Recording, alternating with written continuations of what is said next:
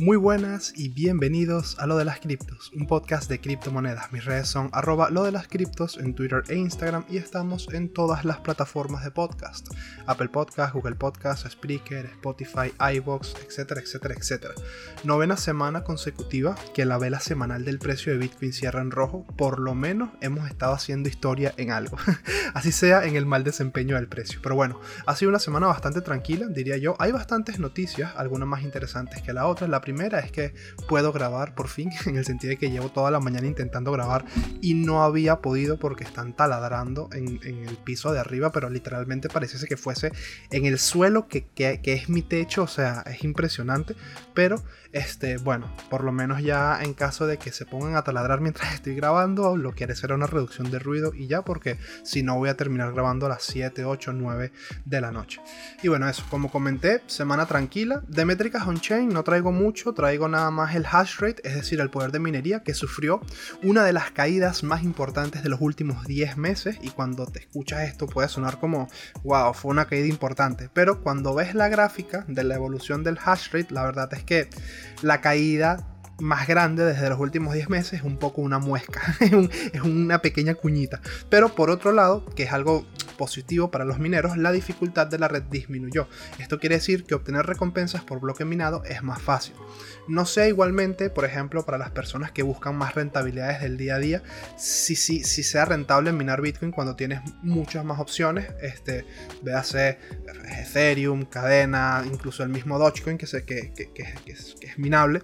Entonces no sé qué tanto sea tipo, ¿sabes? Si hay alguien escuchando esto, no sé si estará minando Bitcoin o si estás minando Bitcoin, pues me gustaría saber por qué minas Bitcoin y por qué no utilizas esos equipos para minar algo que te genere una mayor rentabilidad y después cambiar o hacer swap de esa, de esa moneda. No sé si es que a lo mejor por el tipo de... de por a lo mejor más de temas de impuestos, ilegalidades y tal, pero las personas con las que yo he hablado de temas de minería sí que son como mineros amateur, mineros pequeños, lo que hacen es minar monedas que les generen más rentabilidad y después esa rentabilidad la cambian por Bitcoin. Igualmente sé que aquí en España no sé qué tan rentable sea la minería con todo el tema de la factura de la luz, pero por lo menos en otros países que conozco y sé de gente que está que hace minería y tal, eh, no minan Bitcoin, sino que minan otro tipo de criptomonedas que les genera más rentabilidad. Pero bueno, vamos entonces con las noticias de la semana, comenzando, y así nos las vamos sacando de encima, a Luna 2.0, que se desplomó, 70, se desplomó más de un 70% horas después de nacer. Los fanáticos de Terra, que ya les dicen fanáticos, no inversores, que querían dejar en el olvido los horrores del crash, del crash de Luna, tuvieron la oportunidad de recordar hoy lo que se siente perder el 70% de su fortuna en pocas horas gracias a Luna 2.0. Terraform Labs lanzó a primera hora del sábado una nueva versión de la blockchain de Terra, Terra 2.0, con tokens Luna recién minteados, recién creados. Aproximadamente 12 horas después, Luna, etiquetada como Luna 2 en algunas plataformas de intercambio, había perdido casi el 73% de su valor inicial, cotizando en el momento de redacción del artículo a 5,18 dólares. Actualmente se encuentra por encima de los 6 dólares por token y tuvo un mínimo de 3,98 a 4,05. Actualmente, Luna se negocia en 7 plataformas de intercambio diferentes: Bybit, KuCoin, Kraken, ME, MIXC, no sé, MEX se llama MEX, MXC, OKK, Bitrue y BingX. Ninguna de las plataformas de intercambio ha habilitado, por supuesto, el comercio de futuros. ¿Por qué? Porque saben que todo el mundo le va a abrir short. La credibilidad es la moneda definitiva tuiteó Changpeng Zhao, el CEO de Binance, poco después de que Terra 2.0 hiciera su debut. A este señor, CZ, le encanta metérsela por Twitter. Es de los que les gusta estar dando lecciones. Pero bueno, si eres el jefe del exchange que mayor volumen de comercio en el mercado de criptomonedas tiene, algún peso tendrá tu, tu opinión o algún valor tendrá tu opinión, sin duda. Hay creadores de contenido que abogan por dejar a un lado a Luna y seguir adelante. Hay otros que no quieren Luna 2.0 y están comprando Luna Classic. Y están los que tenían tanto dinero en el proyecto que han desarrollado una especie de síndrome de Estocolmo en el que van a seguir y apoyar todos los pasos que del proyecto, aunque ya ese proyecto haya fallado en su misión principal. Yo personalmente, como creador de este podcast que soy, cuya opinión importa más bien poco, no creo que compre Luna 2.0, no creo que compre Luna Classic, por supuesto, y no creo que vuelva a mencionar al proyecto en este podcast, a no ser que sea alguna noticia que valga la pena, como lo de Luna 2.0. Eh, siguiente noticia, la Fed descubre, la, Reserva Federal de Estados Unidos descubre un aumento en la adopción de Bitcoin en Estados Unidos. El 12% de la población de Estados Unidos tiene criptomonedas. Un estudio de la Reserva Federal encontró que los estadounidenses más adinerados, más adinerados, son los más propensos a usar criptomonedas. La mayoría las aprovecha como herramientas de inversión, más no de pago. Eh, de este 12%, un 11% afirma usar criptomonedas como inversión y el 2% de ese mismo 12% afirma que lo ha usado para hacer compras o pagos. Solamente el 1% usó criptomonedas como tal para enviar a sus amigos o amistades. La Reserva Federal de los Estados Unidos, el Banco Central de la Nación, publicó este lunes su informe anual que examina la vida financiera de los estadounidenses que por primera vez incluyó las criptomonedas. Se trata del reporte Bienestar Económico de los Hogares de Estados Unidos en 2021, basado en los resultados de una encuesta que se distribuyó entre 11.000 habitantes durante octubre y noviembre del año pasado. Eh, bueno, también vamos a dejar claro que un estudio de 11.000 habitantes en un país donde hay 300 millones de habitantes puede estar un poco sesgado. No nos vamos a, no nos vamos a engañar, porque si tú me dices que recogiste una muestra de, dentro de 300 millones de habitantes, recogiste una muestra de 300.000 habitantes o de 3 millones donde se estudió o se encuestó al 0,1 o al 1% de la población, pues bueno, puede llegar a tener cierta correlatividad y lo único que habría que, hacer es escalar el resultado.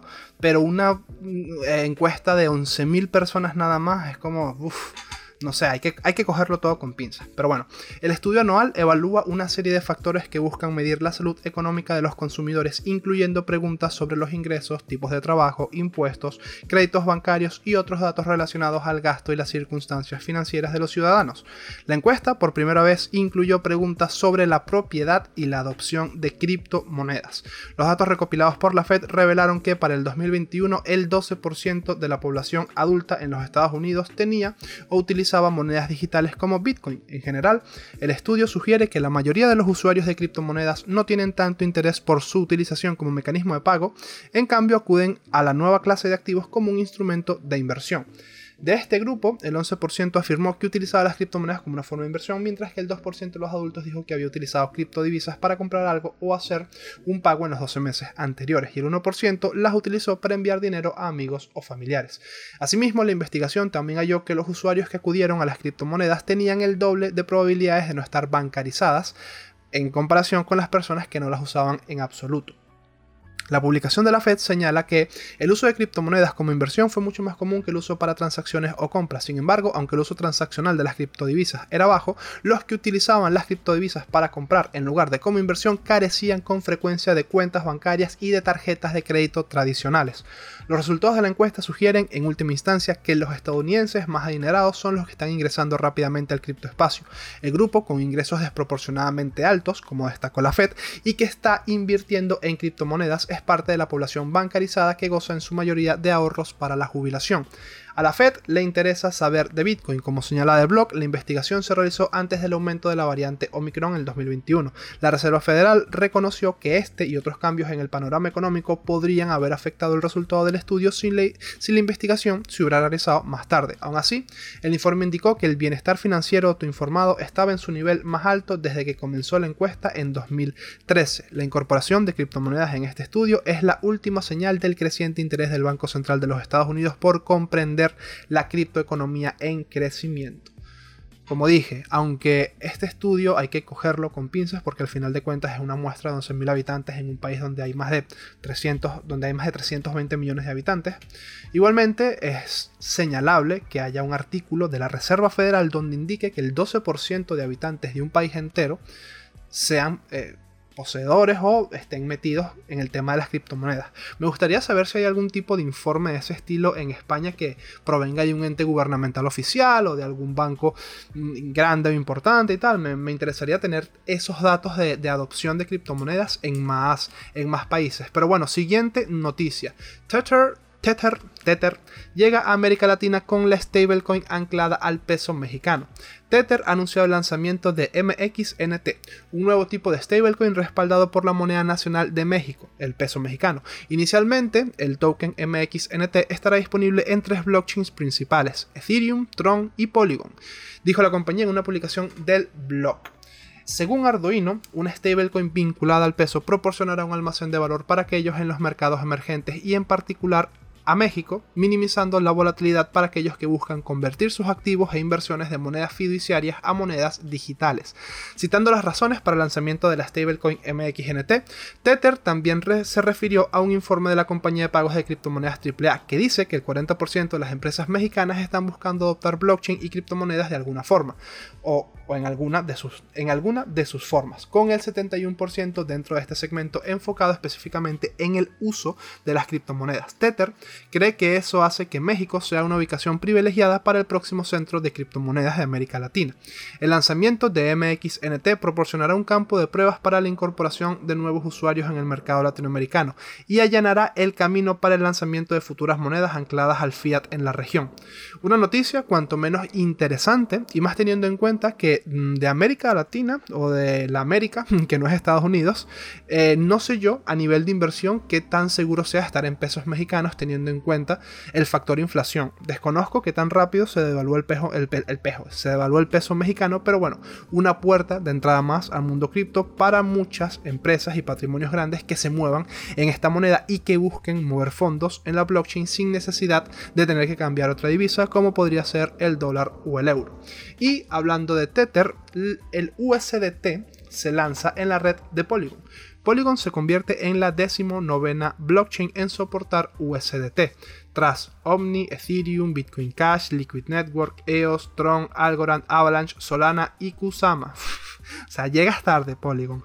Tether dice que este lanzamiento ayudará al ecosistema de más de 19.000 aplicaciones descentralizadas que corren encima de Polygon. Ahora sus usuarios podrán utilizar USDT para mover dinero dentro y fuera de Polygon. Estando en tantas blockchains, el uso de USDT se encuentra en mayor demanda dentro de Ethereum y Tron específicamente.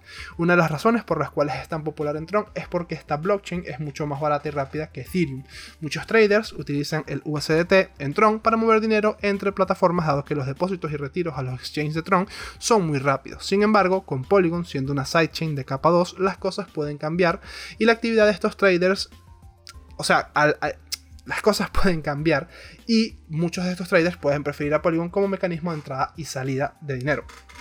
Una noticia bastante positiva, sin duda para los usuarios que mantengan una buena parte de su liquidez de stables en USDT, pues que sepa que ahora los puede mover de forma rápida y económica a través de la red de Polygon. Igualmente, USDT, como mencionaba, mencionaba el artículo, tiene una simbiosis como perfecta con la red de Tron, que es la más barata para pasar fondos entre exchanges. Pero si los retiros y depósitos de UST en exchanges como tal agregan la opción de poder mover USDT a través de Polygon, estoy muy seguro de que esta va a opacar rápidamente la red de Tron en cantidad de transacciones de esta moneda, simplemente por lo barato y, lo adoptada que está. No, la verdad es que yo desconozco mucho acerca de Tron, sé que es como una moneda que tuvo un auge importante y fue súper grande en su momento, pero eh, que a nivel tecnológico, por lo que entendí, se había quedado bastante atrás en comparación con otras blockchains que ya existen. Pero bueno, a final de cuentas, eh, como digo, eh, yo creo, sin temor a equivocarme, que el, el mover USDT a través de la red TRC20 es algo creo que es lo más extendido y lo más usado a nivel de mover stablecoins de exchange a exchange. Pero bueno, hablando de Polygon, mientras, mientras Terra muere y se bifurca, protocolos y proyectos se están mudando a Polygon. El CEO de Polygon, eh, Ryan Watt, compartió ayer a través de Twitter que Polygon la, la, L2 de Ethereum, está lanzando un fondo multimillonario llamado Terra Developer Fund para ayudar a los proyectos de Terra a pasar de de la ahora infame y fallida blockchain de Do me da mucha risa, me da mucha risa como los artículos de, de noticias de criptomonedas le tiran tierra demasiado a, O sea, siempre recuerdan lo mal que fue que le fue a Luna. Wyatt anunció ayer que el, que el mercado NFT de Terra, One Planet, sería el primer proyecto en hacer la migración. Y One Planet ayudará a Polygon a migrar, a migrar más proyectos de Terra. En concreto, los proyectos de Terra NFT pueden solicitar unirse al traslado de One Planet a la nueva blockchain. La noticia llega una semana después de que Wyatt compartiera que Polygon estaba observando el colapso de Terra y estaba trabajando estrechamente con una variedad de proyectos de Terra para ayudarles a migrar rápidamente. El equipo de Polygon está revisando actualmente las solicitudes de ayudas de los proyectos de Terra interesados y está manteniendo conversaciones activas con varios protocolos de Terra DeFi.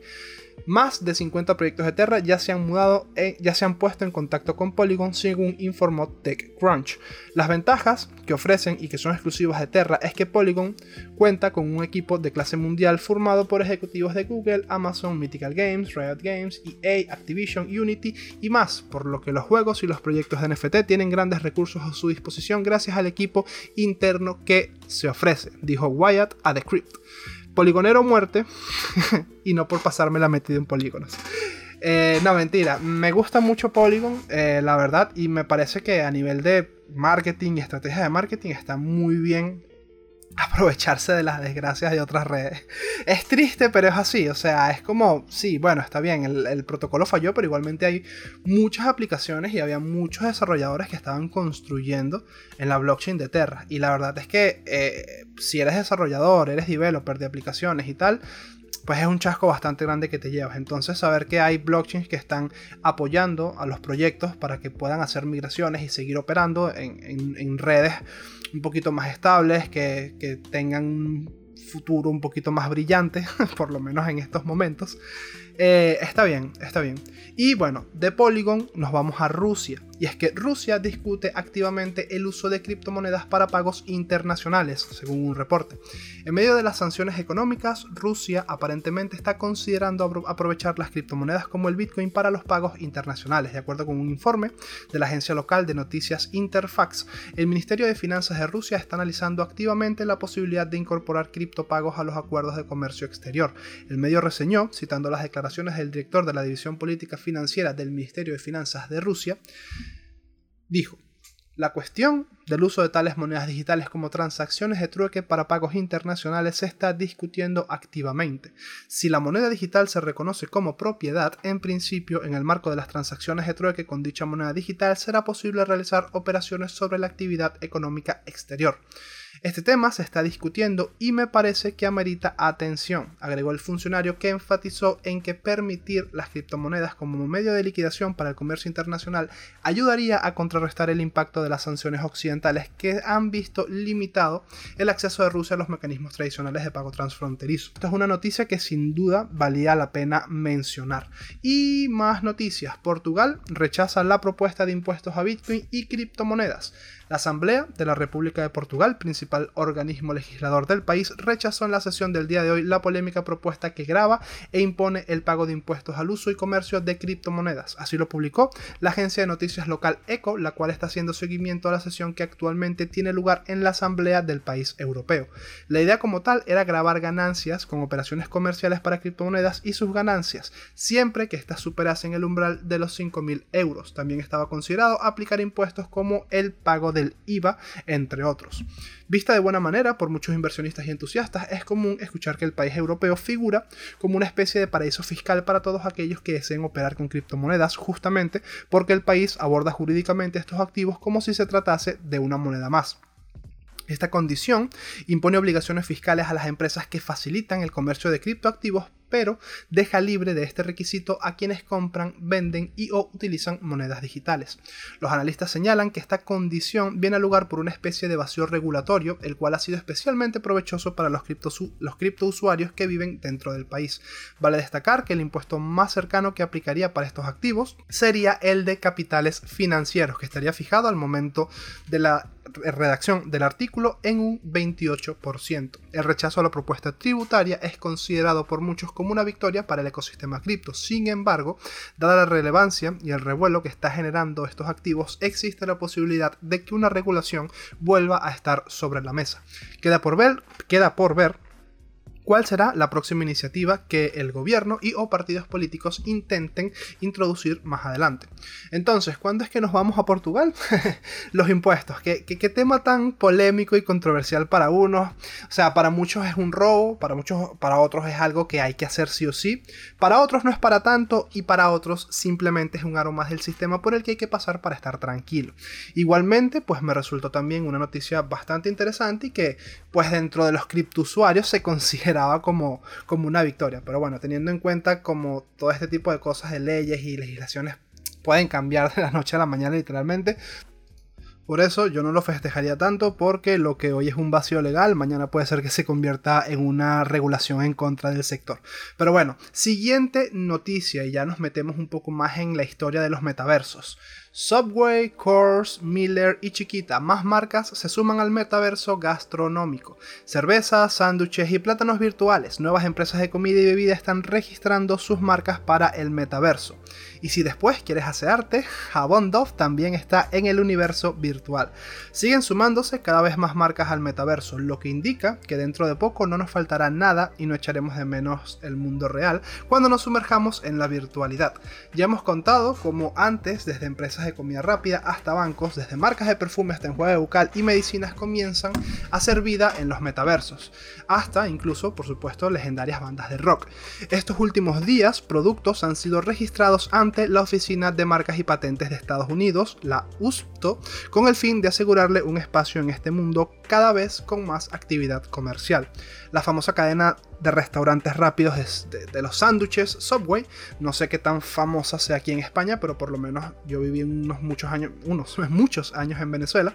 Y Subway era como bastante conocida. Estados Unidos obviamente se sabe que Subway, no sé qué tan conocido sea aquí, por lo menos aquí en, yo vivo aquí en Coruña, en Galicia, aquí no, no, creo que nunca he visto un Subway. Sí, sí, me imagino que existe el concepto de, este tipo de sándwiches, pero creo que no existe la cadena Subway como tal. No sé si en ciudades más grandes como Madrid, Barcelona, sí exista la, sí exista la, la franquicia.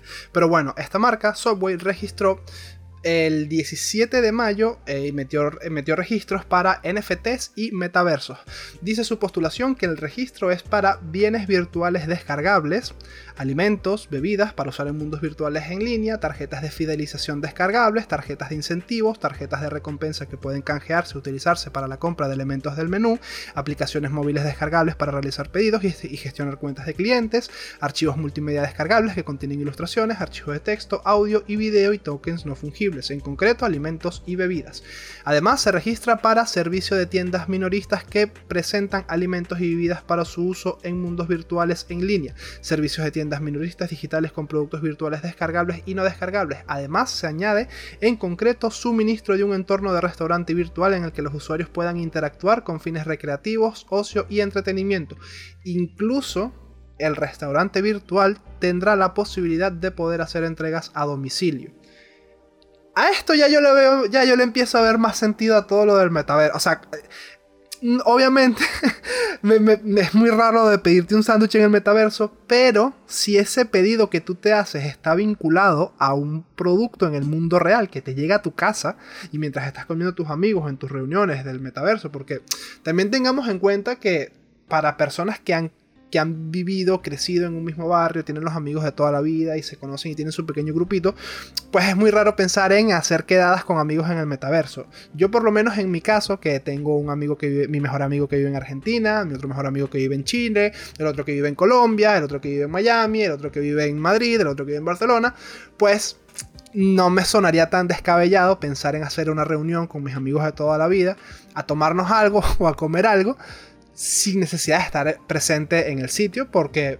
por, lo que sea, porque viajar se hace más complicado, reunirse todos en un mismo país, en una misma ciudad, es más tal, y esto sí podría tener como, o sea, este tipo de cosas siento que es, siento que es como un paso más adelante en la interacción social en Internet, porque otra cosa que tampoco debemos olvidar, más allá de, que eres una persona, que obviamente tú no, yo en mi caso, que vivió en un país donde hubo un éxodo masivo, tal, hay gente que simple y sencillamente no tiene skills para hacer amigos de forma presencial, o que no somos personas de hacer muchos amigos en persona y se nos da muy bien las relaciones por internet, o sea, socializar por internet, hacer amiguitos por internet, que si del grupo de los NFTs, que si del grupo de la gente que entrena, que si del grupo de, de de repente te metes en un canal de nutrición, te haces cuatro amigos ahí a través de comentarios y se empiezan a compartir guías y tal, lo que sea.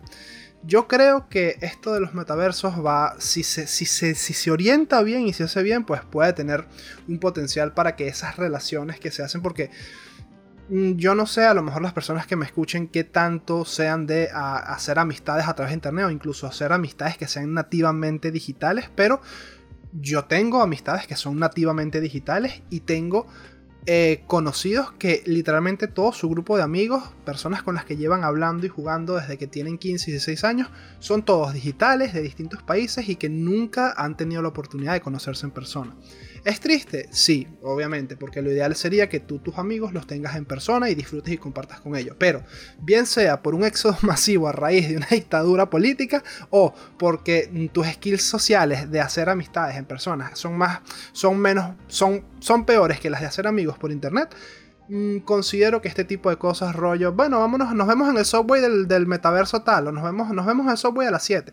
Quedamos todos afuera del restaurante, entramos, pedimos algo, y yo sé que mientras estamos pidiendo, nos van a llegar a nosotros, a nuestra casa, a nuestro domicilio, los mismos productos que pidas en el metaverso. Incluso puedes preguntarle a tu compañero qué tal está ese sándwich. No sé, ya yo me pongo aquí a especular y esa, es la, esa, esa, esa idea suena bonita. Ahora, que tú te vayas a un un restaurante, no, ya iba a decir una grosería, pero que tú te vayas a un restaurante virtual y pagues 5 dólares por un bocadillo que no te vas ni a comer, eso sí me parece una completa estupidez. Igualmente, están mencionando muchísimas cosas que van más allá del uso de la tecnología en los metaversos, sino que eh, las tarjetas, em, cosas de, clientes estos de, mira, esta tarjeta viene en formato NFT y, la, y, por cada compra te da un sello o se te sella una vez. Entonces, cuando hagas 10 compras, se te sella el NFT y el NFT lo puedes canjear por un menú gigante, lo que sea. Ese tipo de cosas también se, podrían, se pueden aprovechar y, y para eso se pueden aprovechar este tipo de tecnologías. Entonces, me parece bastante, bastante interesante que estas empresas estén metidas en eso. Además de Subway, dos empresas cerveceras conocidas a nivel mundial, que son Miller, por lo menos yo Miller sí la conozco, Coors no la conozco, también registraron este, sus marcas con el tema metaversos y NFTs. También se registró para funcionar en el metaverso Chiquita Brands International, una empresa multinacional dedicada a la producción y distribución de plátanos o bananas y, otro y otros productos bajo una diversidad de marcas subsidiarias que tienen sede en Estados Unidos, Suiza y Costa Rica, y es sucesora de la United Fruit Company. Se trata, por cierto, de la principal distribución distribuidora de plátanos en Estados Unidos. Se registró, entre otras cosas, para NFT y comidas y bebidas virtuales. Y si después de toda esta comida y de bebidas virtuales quiere lavarse las manos o echarse un baño, Dove es una de las compañías de productos de higiene que también acaba de registrarse para operar en el metaverso.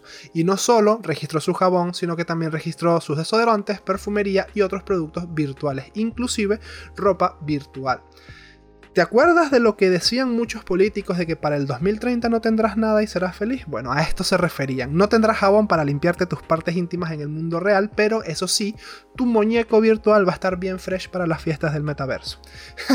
me parece, me parece muy, me parece muy, me parece muy, muy, muy loco, me parece muy loco esto de, de las empresas creando sus propios productos y que, ¿para qué? Para que tu muñeco aquí es lo que yo digo, si, si, existe un componente de vincular lo digital con lo del mundo real, me parece que ahí hay un, hay un, hay un, hay un filón, por lo menos para este tipo de cosas. Los productos de las IPs, por ejemplo, los NFTs de Star Wars, los NFTs de Marvel, los NFTs de este tipo de cosas, yo a mí me gustaría que en un futuro sean activos con los que puedas jugar. No sé, yo porque tengo en mi cabeza mucho la mentalidad de la, de la película de Ready Player One.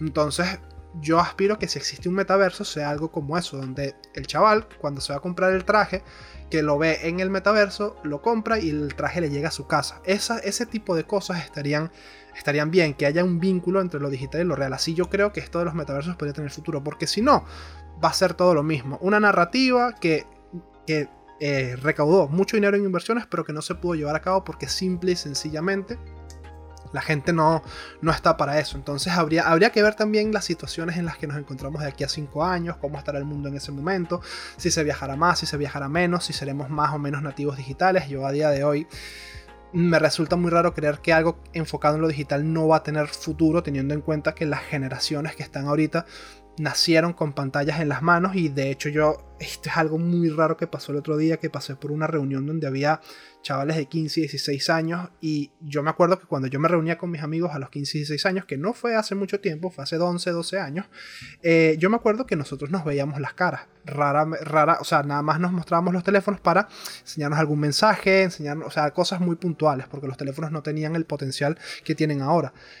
Y mm, yo pasé por esta reunión de, chavalines y estaban todos viendo el teléfono. Y es lo que digo siempre, la gente lleva gastándose la pasta en internet desde tiempos inmemoriales. La gente lleva gastándose los dineros, los dinericos en, skins del Fortnite, en, skins del CSGO, tarjeticas de puntos del Rakion, del Luna, del tal. Hay gente que lleva gastándose años la pasta en esto. Y van a seguir haciéndolo. Y con toda esta fuerza que está teniendo lo de los metaversos, lo de los mundos digitales, bla, bla, bla, bla, me resulta muy interesante que sigan saliendo empresas y empresas y empresas registrándose y registrándose para no quedarse para no quedarse atrás en estas nuevas tendencias, ¿no? Y la verdad me parece muy muy muy llamativo que lo que se pensaba que era humo en un primer principio, que era algo que no iba a tener salida o que era solamente especulación, pues lo estén adoptando tantas empresas y que incluso las empresas están entrando en el juego de la especulación de te vamos a vender activos virtuales. Y yo estoy muy seguro de que muchas de estas empresas no confían para nada en este tipo de cosas y simplemente quieren ver qué rascan de aquí. Cosa que me parece completamente válida si eres una empresa. Si tú quieres buscar la forma de cómo recaudar fondos, eres libre de hacerlo. Pero por eso digo que hay que tener mucho cuidado con todo este tema de la idea que nos venden de los metaversos, de que viviremos y comeremos en el metaverso, porque no sé, a mí, a mí mm, apuesto mucho por la tecnología de los, NFTs. Otra cosa es que apueste mucho por la vida en el metaverso que nos quieren vender. Pero bueno, siguiente noticia. Hablando de metaversos y NFTs.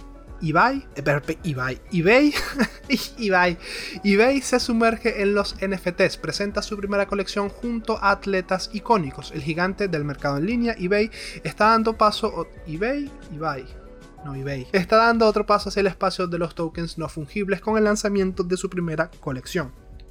Hace un año, la plataforma de subasta y comercio electrónico habilitó el comercio de NFTs desde su popular sitio web. Este lunes, eBay se sumerge en eBay se sumerge aún más en este ecosistema con la presentación de su propia serie NFT en alianza con atletas de renombre. La compañía anunció en un comunicado de prensa que se ha asociado con One Off, una plataforma de NFTs verde que facilita a comunidades de música y de deporte el lanzamiento de NFTs exclusivos. Denominada Genesis, la primera colección de NFTs de eBay se compone de animaciones de deportistas conocidos que han aparecido en las portadas de Sports Illustrated a lo largo de los años. La primera serie, que está disponible a partir de este lunes, es protagonizada por la leyenda del hockey canadiense Wayne Gretzky. Cada uno de los NFTs contiene representaciones animadas y en 3D del atleta, donde se le puede ver haciendo piruetas en el hielo.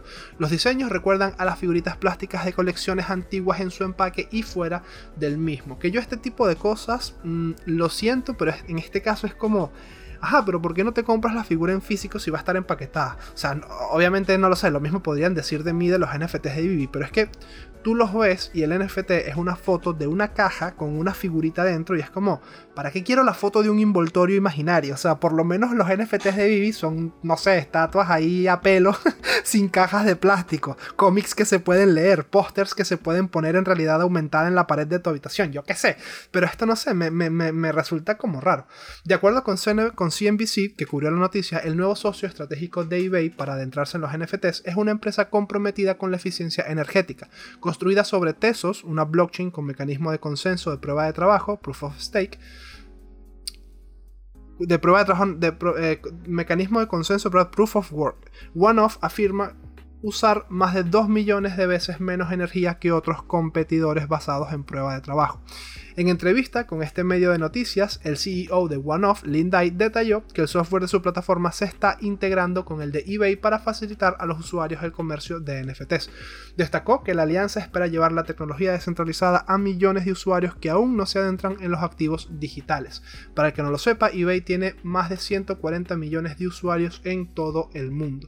No sé si esta sea la mejor opción de cara a una interoperabilidad de NFTs, pero por lo menos a ti como empresa, pues una alianza como eBay, en el caso de ser one-off, eh, es muy, o sea, una, alianza con una empresa, un gigante como eBay es muy potente y te puede atraer muchos desarrolladores y gente interesada en desarrollar en tu plataforma para que tus activos digitales se puedan comprar, y vender en una plataforma tan grande como, como es eBay. Pero bueno, dejando las cosas terrenales, nos alejamos un poco de la Tierra y nos, y nos trasladamos al espacio.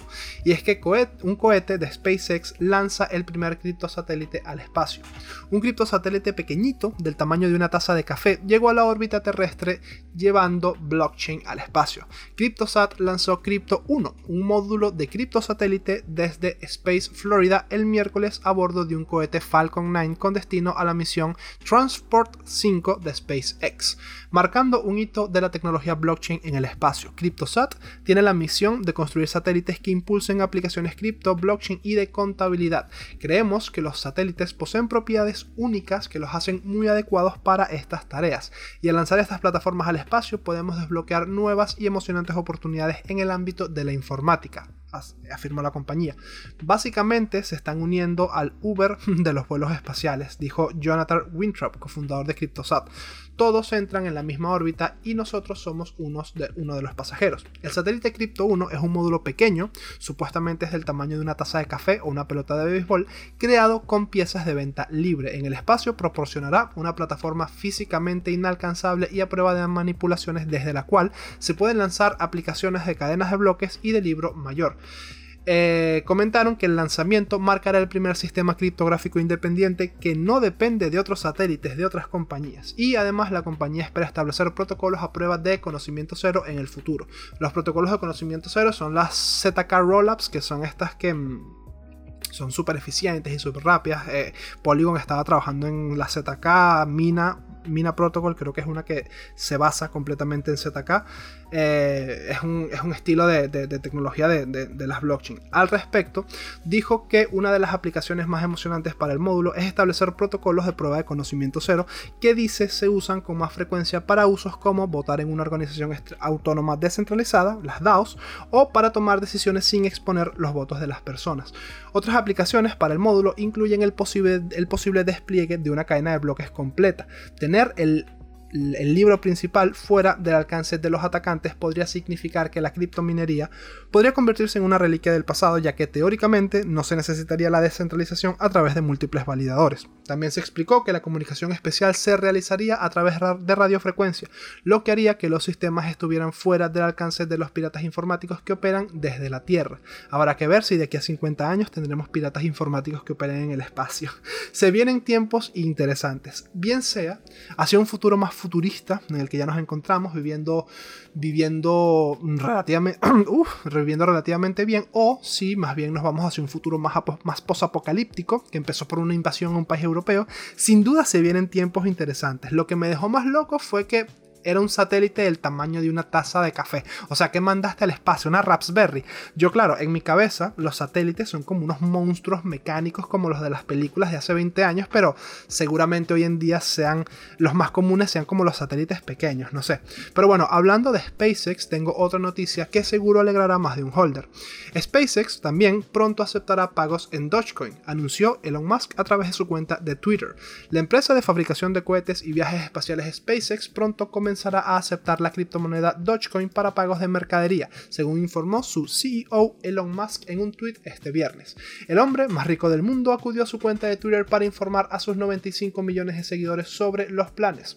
Aunque Musk no adelantó una fecha tentativa para la integración de pagos con la popular moneda meme, el aviso generó gran entusiasmo, especialmente entre los fanáticos de la moneda.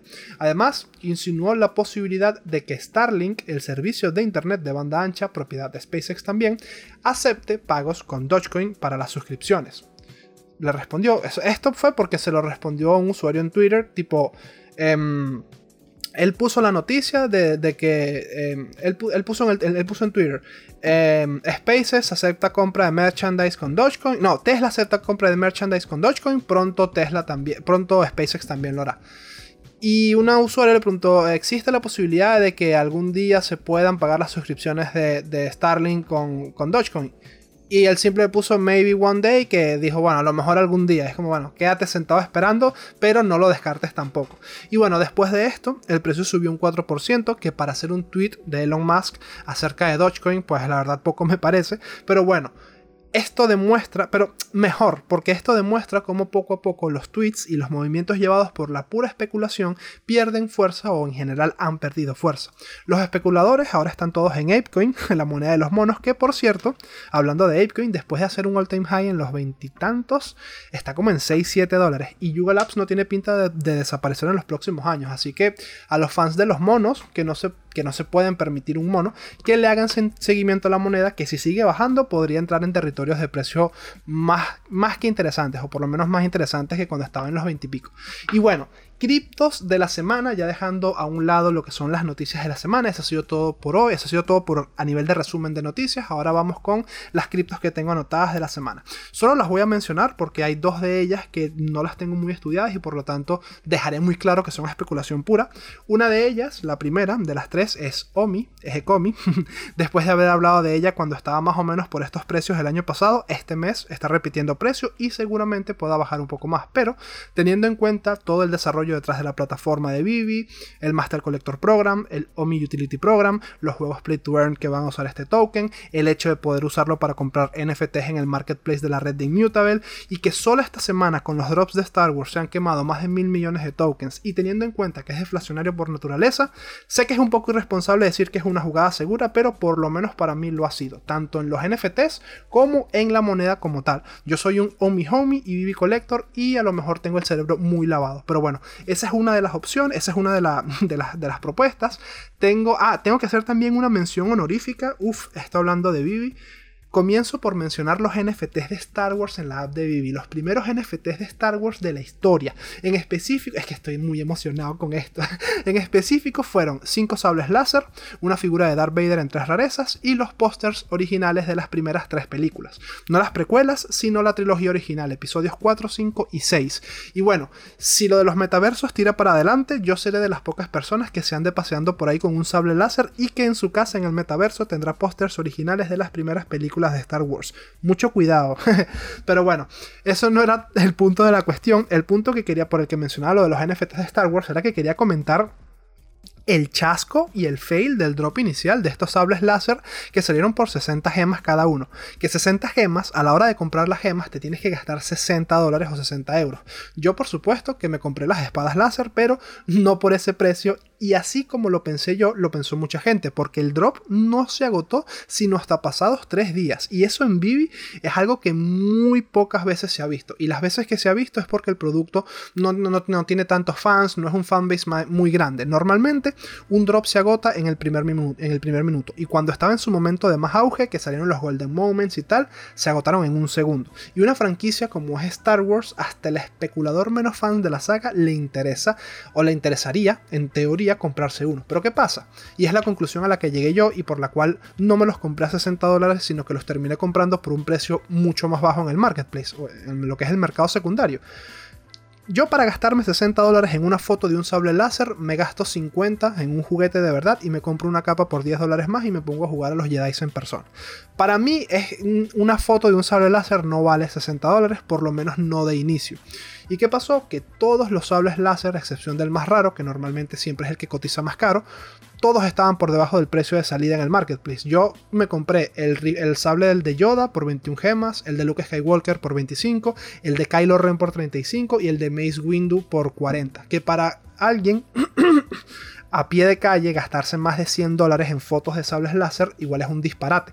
Pero yo en mi universo de Vivi llegué mucho antes de la oleada de usuarios del año pasado y pues pude hacerme con muchas cositas muy pro que han mantenido muy bien su valor y que aún a pesar de la bajada puedo vender por 300, 400 gemas y tener suficiente cash flow como para ir coleccionando cosas que me gusten aún más. Y si hay algo que me gusta aún más que Deadpool, que me gusta más que los cómics de Deadpool y que mis NFTs del Rayo McQueen, me gustan Star Wars. Y tener Star Wars, mm, NFTs de Star Wars, los primeros NFTs de la historia de Star Wars, me hace especial ilusión. Y hablando de Star Wars también, mención especial a la serie de Obi-Wan. Que aunque Obi-Wan no es mi maestro Jedi favorito, la serie no pinta nada mal. Y hay una pequeña, diminuta niña actriz que sin lugar a dudas es la próxima actriz revelación de los próximos 10 años. Por lo menos eso, por supuesto, especulando. Pero bueno, como dije, Obi-Wan no es mi favorito y mis prioridades son otras. Este fin de semana, entre terapia y descanso de la espalda, me vi la cuarta temporada de Stranger Things. O bueno, la primera parte de la cuarta temporada y... Uf. Solo voy a decir, uf. Mejor que la temporada anterior. Por lo menos a mí me gustó más que la temporada anterior.